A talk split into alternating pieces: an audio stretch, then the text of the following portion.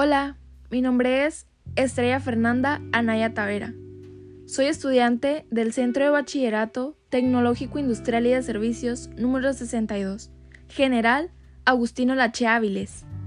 Este podcast es producto del Programa Nacional de Fomento a la Lectura y Escritura Pronafole.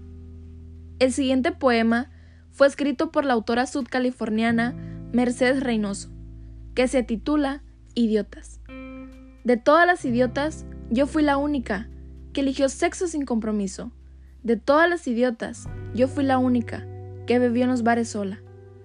De todas las idiotas, preferí ser amiga con derechos, a novia con prejuicios.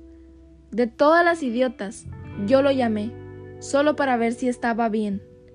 De todas las idiotas, desprecié al hombre insulso, solamente para quedarme sola. De todas las idiotas, soy la que cocina por amor a los aromas y no a los hijos. De todas las idiotas, soy la que no teme hablar ni teme quedarse callada cuando hay tiempos en que las personas suelen ser de escaso pensamiento. De todas las idiotas, soy la que ama más a sus amigos que a sus amantes. De todas las idiotas, soy la que prefiere un nombre con buena ortografía que un buen trabajo.